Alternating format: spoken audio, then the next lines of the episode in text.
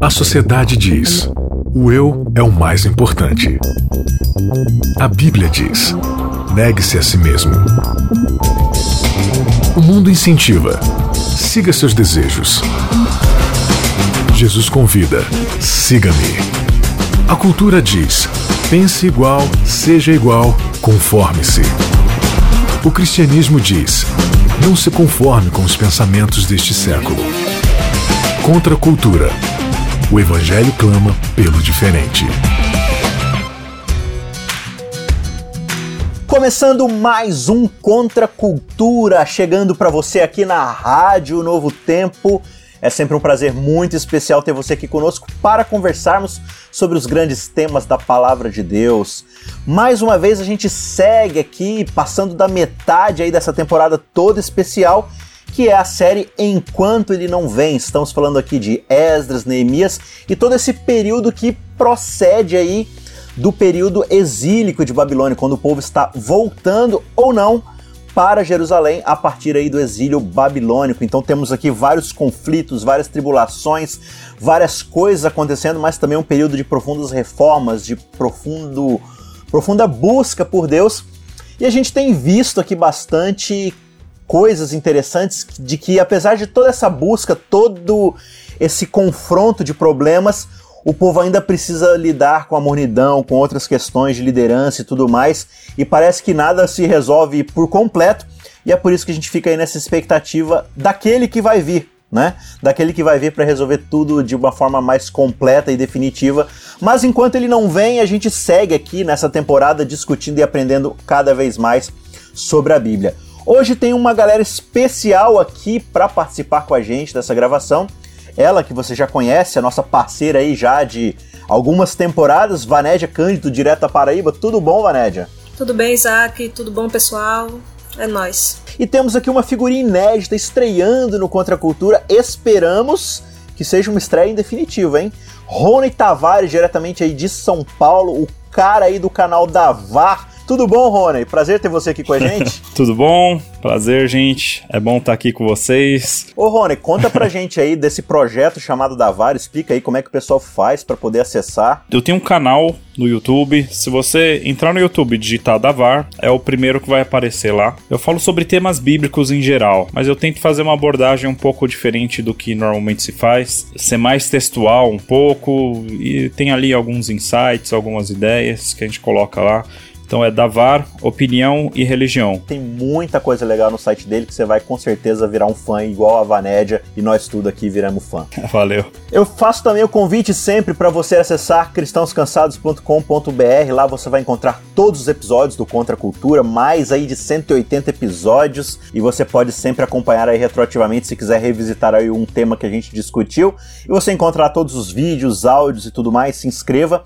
E também fiz o convite para você procurar lá no nosso site, ou então na descrição do vídeo, se você estiver aqui no YouTube, o nosso PDF sobre como estudar a Bíblia. Super lançamento legal aí para você poder baixar e, junto com a sua Bíblia, ir aperfeiçoando aí, estudando e procurando cada vez mais se comprometer com o estudo da palavra de Deus. Vamos então para o nosso estudo dessa semana, episódio de número 9 da série Enquanto Ele Não Vem. Ainda não pensei num título muito bom, mas tem a ver com listas.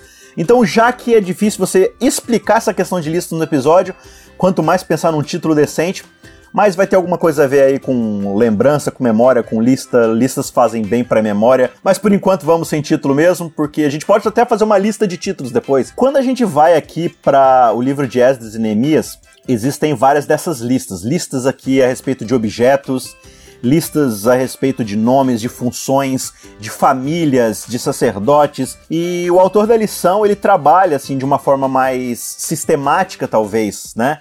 Ele pega todas essas listas e ele quer trabalhar sobre a função dessas listas nessas narrativas históricas. Antes da gente entrar mais a fundo nessa questão, e aí eu queria trazer aqui o Rony para estrear com a gente. Rony, durante a Bíblia, né, no decorrer da Bíblia, a gente encontra várias listas, né? Não é só aqui no livro de Esdras e Neemias. Você tem aí é, não só números, que é um livro só de listas, né, e de genealogias e tudo mais, de censo, mas ao decorrer de vários outros livros, livros históricos e tudo mais, você tem muitas dessas listas. Qual que é o objetivo dentro de uma literatura inspirada de se colocar listas, genealogias, enfim, tantos nomes, idades, famílias e tudo mais.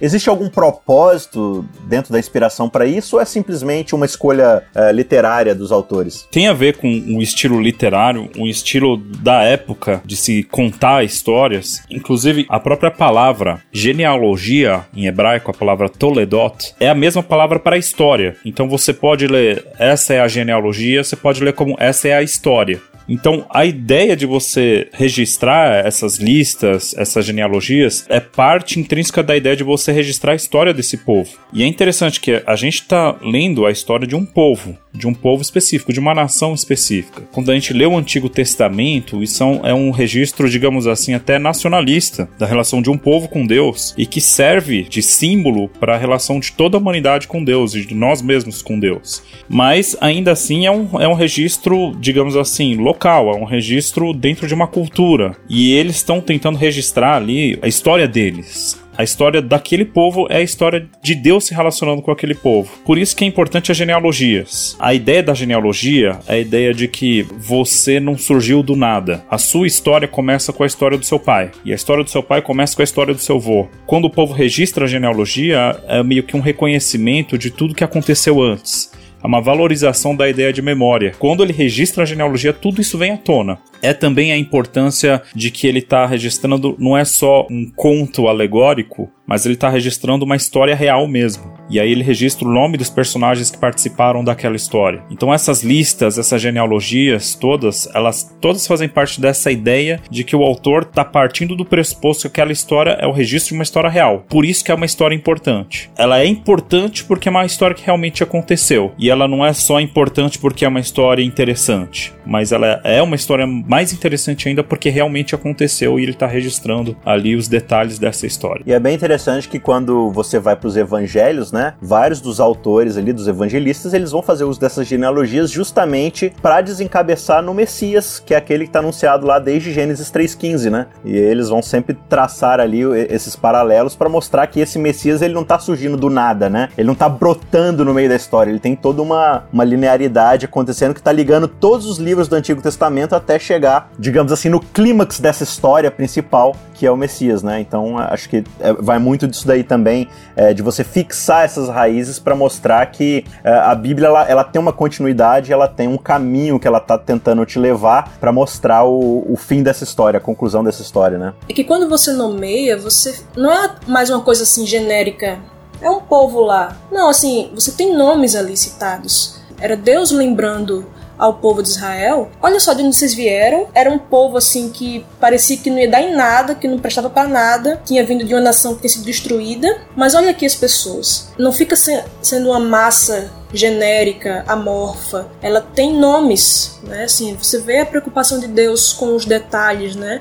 De você pensar, olha só essas famílias aqui, ó. Às vezes é, eu conheço uma família dessa aqui e tal. Pra gente, talvez, né, separado aí por mais de dois mil anos de história, talvez esses nomes não façam tanto sentido, né? Mas quando a gente olha para os nossos livros de história mesmo, né, a gente vai vendo os nomes lá, Marechal Deodoro, Floriano Peixoto, Visconde de Mauá, Orleans e Bragança, são nomes que trazem uma carga histórica pra gente, né? São nomes que estão no nosso passado recente aqui da história brasileira e que quando você cita um nome desse, isso traz toda uma narrativa na sua cabeça, né? Que, que traz até um certo senso de identidade da sua história e tudo mais. Então eu imagino que para quem está lendo em primeira mão esses livros, na época lá do povo de Israel e tudo mais, ao ouvir esses nomes, essas genealogias, traz à tona toda essa história, né? Realmente, a, a, a ideia desse registro não é só ser um registro frio, mas é um registro que de alguma forma é pessoal. Essas pessoas existiram de verdade. Então, é, essa pessoalidade do registro é importante. E, e, tem também uma curiosidade aí: tem um nome que se repete, que é o nome Jesuá,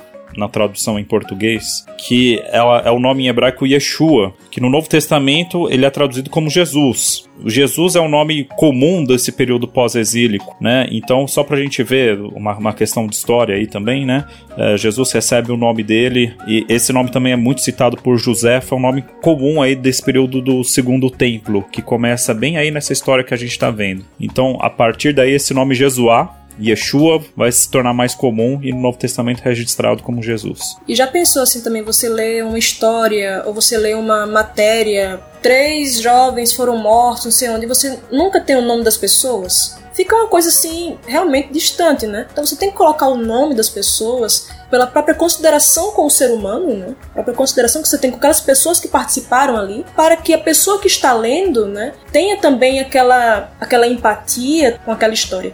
É claro que cada nome daquele a gente não tem noção de quem eram aquelas pessoas.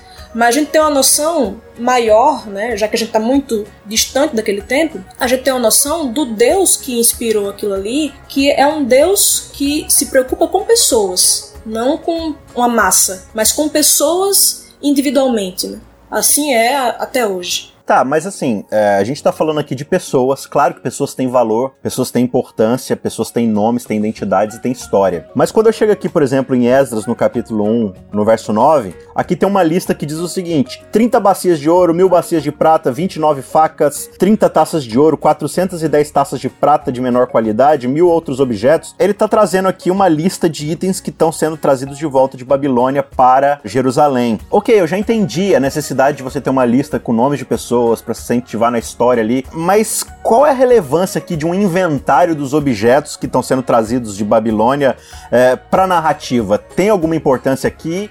Ou é meramente uma questão organizacional que calhou de coincidentemente ser colocada aqui nesse livro? Bom, essa, esse é mais um exemplo de listas que está aí também para mostrar que o registro é real. Ele está registrando porque é um registro histórico que ele está fazendo, né? Isso daí vai estar tá relacionado com o começo do livro de Daniel, que está na Bíblia bem depois, mas que na, na cronologia acontece antes. Então lá no comecinho do livro de Daniel, lá no capítulo 1, no verso 2, né, falando sobre a, a, a, cidade de Jerusalém, diz assim: O Senhor entregou nas suas mãos Joaquim, rei de Judá, e parte dos utensílios do templo de Deus. Ele os levou para a terra de Sinar, para o templo do seu Deus, e o pôs na casa do seu Deus. Então olha que interessante, a gente está vendo o registro de todos esses, esses utensílios voltando para o domínio de, de Israel e de Judá como uma, uma resposta a esse verso aqui de Daniel. Eles foram levados e agora eles estão voltando todos esses utensílios aí. Agora, Vaned, é interessante, é, o Ronei leu aí o verso 2 de Daniel, né? O Senhor entregou nas mãos dele, no caso Nabucodonosor, a Joaquim. É, é bem interessante que na cultura histórica daquele momento, você medir a força de uma divindade pela conquista bélica de uma nação, né?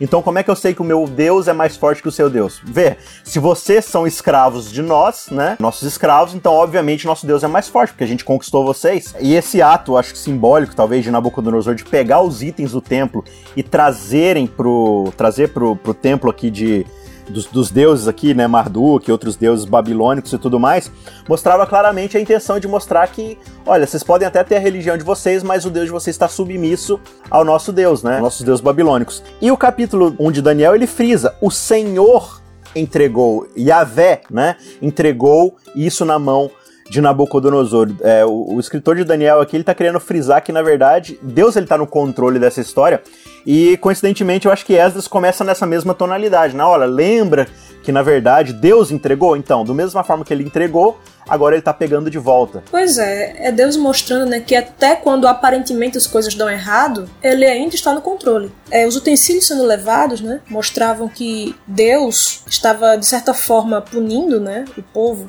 A gente tem a ideia que Deus não pune e essa ideia não, não é bíblica. Deus muitas vezes pune e a punição dele sempre é com amor para atrair de volta. E aí você vê os utensílios voltando. Aquilo ali, aqueles utensílios, não eram meros utensílios, não é como tivesse levado as xícaras aqui de casa. Era representando ali a presença de Deus, né? A, o favor de Deus com relação ao povo. Então, quando esses utensílios retornam, né, sendo nomeados também, nome a nome, a quantidade, tudo, é Deus mostrando assim claramente, ó, aqui, ó, tá de volta aqui para vocês. Eu estou com vocês, vai ser é, reconstruída a cidade e tudo mais. Então, é assim, é tipo um alívio com o povo, né? Essa ideia que o Isaac estava falando, que os conflitos entre os povos, na verdade, eles entendiam como os conflitos entre os deuses dos povos. Sim. Então, um povo dominando o outro é a dominação de um deus sobre o outro. E Israel, de certa forma, ele passa a entender diferente essa relação. Porque quando ele perde, ele entende que mesmo ele perdendo o conflito, o deus dele tá ganhando. Sim. Porque ele entende que o deus dele, na verdade, é soberano a qualquer outro deus e é impossível ele perder. Então, quando aparentemente Deus perdeu, então na verdade aconteceu outra coisa, tem outra explicação. Então Deus ganhou. Na verdade, ele está cumprindo aquilo que ele já tinha planejado e tal. Então é interessante essa ideia do, do que o povo de Israel coloca, registra aqui na Bíblia, que quebra a, a ideia do, desse conflito entre os deuses. O, o Deus de Israel ele não está em conflito com nenhum Deus, porque ele está acima de todos. E aí vem toda a ideia da história sendo guiada por esse Deus. E esse Deus está levando a história da forma como ele quer. Tudo que acontece é plano desse Deus. Em todo evento histórico, na verdade, é uma vitória do Deus de Israel. É o Deus de Israel vencendo todos os outros falsos deuses que foram colocados no caminho aí. Aquelas imagens que tem de Jesus tirando a queda de braço com Satanás, assim, como se tivessem forças equivalentes, né? Isso não existe, né? Isso é fantasia. É, e, na verdade, isso é um conceito absolutamente pagão. Isso. Que são divindades é, medindo forças para ver quem vai ganhar. Na verdade, o conceito bíblico não tem nada disso. Ele é absolutamente superior e não tem ninguém como nem como fazer uma queda de braço com Deus. Isso é absolutamente impossível. Tem uma outra questão que eu queria abordar também com vocês. O povo está aqui diante de um dilema que é de voltar para Jerusalém ou não. Estamos aqui no exílio, fomos autorizados a voltar, seja ali com Zorobabel, ou com Esdras, ou com Neemias, e fica esse temor de voltarem ou não. Será que vai dar certo? A terra está desolada, não tem proteção, aqui a gente já está confortável, já prosperamos, né? Tanto é que muita gente fica para trás. Você vai acompanhar o relato dessa porção de pessoas que ficaram lá no livro de Esther. É, essa questão da falta de fé, de talvez confiar ou não em Deus, um pouco do que remete talvez lá na entrada de Canaã, né, quando o povo para as beiras da terra prometida ali e não entra, tem medo do gigante, tem medo de todo o exército dos cananeus lá e tudo mais. E aqui no, no capítulo 9, no verso 17, aliás, em todo o capítulo 9, o povo está recontando as maravilhas de Deus aqui, tudo que Deus fez lá na época do deserto, do Egito e tudo mais, a, as vitórias que Deus deu, os milagres, as pragas, o mar vermelho, o pão que caía do céu, a água que brotava da rocha e tudo mais. E o verso 17 ele frisa o seguinte: apesar de tudo isso, esse povo recusou-se a ouvir e não se lembraram das tuas maravilhas que fizeste no meio deles, mas foram teimosos. E aí começa a falar da rebelião, de que levantaram chefes para poder voltar para o Egito, apesar de toda a servidão e tudo mais. É, eu queria ver com vocês essa questão de como é esse paralelo dessa coisa de esquecer e por causa do esquecimento se rebelar contra Deus. Parece que a narrativa bíblica, não só aqui em Esdras e Neemias, mas parece ser uma preocupação de Deuteronômio, de Josué, de Juízes, está muito associado que o esquecimento das obras de Deus, dos atos grandiosos de Deus no passado, estão totalmente associados com a rebeldia, com a incredulidade do povo de Deus no presente e no futuro, né? E é interessante a gente ver que na lei, na Torá, no Pentateuco, a gente tem pelo menos duas passagens importantes que já falam sobre o exílio e descrevem de certa forma em detalhes, que é Levítico 26 e Deuteronômio lá do desde o capítulo 28 até o final do 31 ali, que ele está falando de toda essa situação do povo se afastar de Deus é, receber uma série de, de, de, punições divinas, como a Vanessa já estava falando, que culminam no exílio. Na verdade, lá em Levítico 26, a gente vê que Deus fala assim: olha, se vocês se distanciarem, eu vou fazer isso.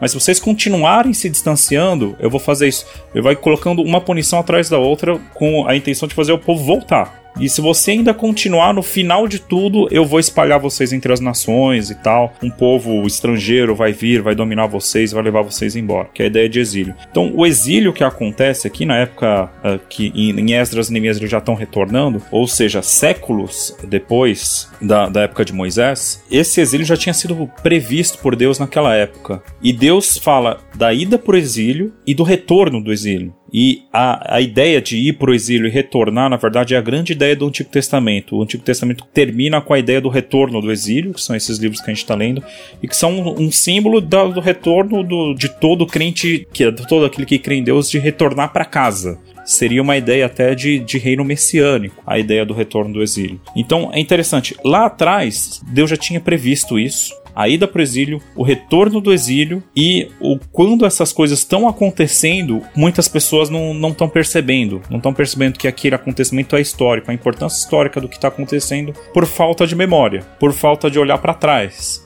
Por falta de olhar para trás, eles não conseguem ver com uma perspectiva grande o suficiente do futuro que está diante deles. Então, é, o pessoal fala, ah, quem vive de passado é museu. Não é bem verdade. Como a gente estava falando aqui, você é fruto do seu passado. Você não pode esquecer o seu passado. Ele faz parte do que você é. E o, a forma como Deus agiu com você no passado é importante para você manter a, cabeça erguida para os desafios futuros. É muito importante. A ideia de tradição, a ideia de passado, a ideia de memória, ela é constante na Bíblia porque é ela que vai dar combustível para a gente continuar esse relacionamento com Deus no futuro. Então a falta do passado fez muitos aqui do povo não conseguirem enxergar direito a importância do que está acontecendo no presente e o futuro que estava se desdobrando diante deles. A gente só usa o passado para o que não deve usar, né? A gente usa o passado para se vangloriar de feitos passados, né?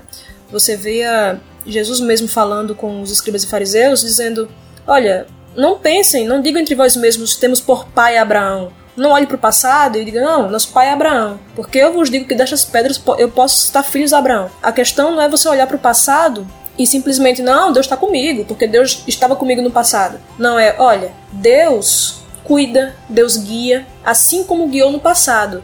Não para que a gente se arrogue, mas para que a gente se mantenha humilde de que é ele que está guiando. Não é, não é pela minha força, pela minha vontade, é, é por ele mesmo. É, inclusive, Rony, quando a gente chega aqui no capítulo, nos capítulos 8 e 9, né, justamente desse evento da leitura da palavra que está acontecendo aqui, da lei, da Torá, que a gente até mencionou que Torá não é necessariamente só a lei, quando a gente fala de lei, a gente pensa em Dez Mandamentos, mas Torá são as instruções, é o ensino, é a narrativa, é a história. São todos os princípios que cercam a própria história da memória do povo de Israel. E existiam vários mecanismos que Deus foi dando no decorrer do povo de Israel pedagógicos para que o povo não se esquecesse. E quando chega aqui no capítulo 9, é, é, interessante que eles, eles se deparam com uma tal de festa dos tabernáculos e diz aqui que eles não guardavam essa festa desde a época da liderança pós-Josué. Cara, isso faz muito tempo. Josué é tipo assim, é, é logo depois de Moisés. E aqui diz que eles não celebravam essa festa desde a época depois de Josué. Explica pra gente um pouco do que, que era essa festa dos tabernáculos. Qual é a relação disso com o que a gente está discutindo aqui de memória e de confiança em Deus? As festividades dos povos pagãos eles também tinham festividades santas, né? É, convocações santas, digamos assim, entre aspas. Só que a diferença entre uh, as festividades dos povos pagãos e as festividades de Israel é que as festividades pagãs elas celebravam eventos da história dos deuses.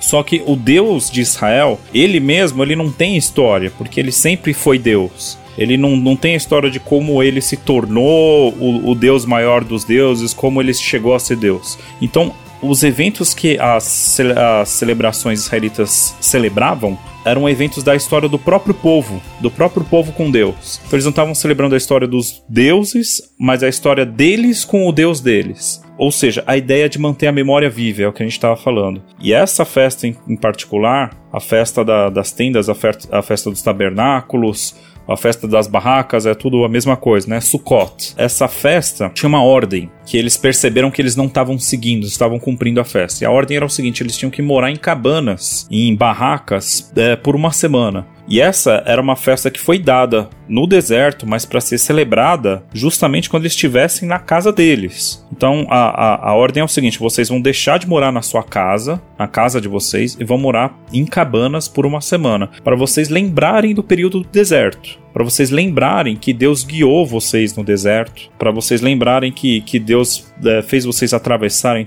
tudo esse, esse percurso. Esse, digamos assim, é a leitura mais literal, mas tem uma ideia muito interessante aí por trás, que é a ideia de você ter sempre uma morada é, que não é uma morada é, final. A nossa morada, ela é sempre temporária. Então, mesmo hoje, quando você está na sua casa confortável, digamos assim, simbolicamente, sai um pouco da sua casa e lembra que ela é uma cabana, ela não é a sua casa final, é uma casa temporária. Então, a ideia de que a caminhada com Deus é sempre uma jornada. E isso é interessante com o que a gente estava falando, que o, povo não quis voltar porque eles já estavam é, eles já estavam acomodados. Eles estavam acomodados nas casas deles, que muitos ali, durante a eles tinham nascido do exílio, alguns, nem tinham, nunca tinham visto a, a terra de Israel. Para eles aquilo era a realidade, eles estavam acomodados com aquilo. Mas a jornada com Deus nunca é cômoda, ela é sempre incômoda. Assim como começa a história desse povo com Deus chamando Abraão lá da terra dele, falando: Ó, oh, sai daqui, sai da sua casa, sai do seu da, do que você conhece, eu vou te mostrar o desconhecido agora. Agora você inicia uma jornada para o desconhecido e eu vou com você. E você vai ver muita coisa, vai passar por muita coisa, e vai ser incômodo. E você vai sair do seu conforto. E é interessante isso, a jornada espiritual é sempre sair do conforto. E alguns não perceberam isso, eles estavam confortáveis o suficiente, falaram: "Não, a gente está bem aqui. A gente não precisa voltar para essa terra. A gente continua aqui sendo israelita, mas morando na Babilônia". E a questão da gente sempre querer o caminho mais fácil, né? É, C.S. Lewis disse que se você quer uma religião fácil, eu não recomendo o cristianismo. Uma religião cômoda, você não, não pode ir atrás do cristianismo, porque você vai ter incômodos. Você vai ter que correr para a linha de, de ataque, realmente. O povo não queria voltar para Jerusalém, que era assim, né? Era, era Spookville, né? Tem aquela cidade fantasma pica-pau, né? Pronto, era. tava ali, em ruínas. Exato. Há muito tempo as bolas de feno passando lá. Ninguém queria ir morar lá. Era uma cidade que tava ali cheio de inimigos ao redor. Então não era cômodo. E aí tem aquela cena do. aquele filme que você gosta muito, Isaac. É Batman vs Superman, né? Que. Melhor filme. Tem a destruição lá, que cai o prédio, né? Parece aquela cena de, do World Trade Center, né? Uhum. Aquela fumaça, assim, todo mundo correndo da destruição. E vai lá o Batman e corre para a destruição. Né? O povo não queria voltar, né? E, e, e Deus. Né? Isso, e Deus entendeu. Ele, ele não abandonou o povo que não quis voltar também. Mas pessoas quiseram voltar lá e outros tiveram que lançar sortes né, para as pessoas voltarem. E você vê que é necessário, né? A gente parar um pouco de pensar no nosso conforto e isso é difícil.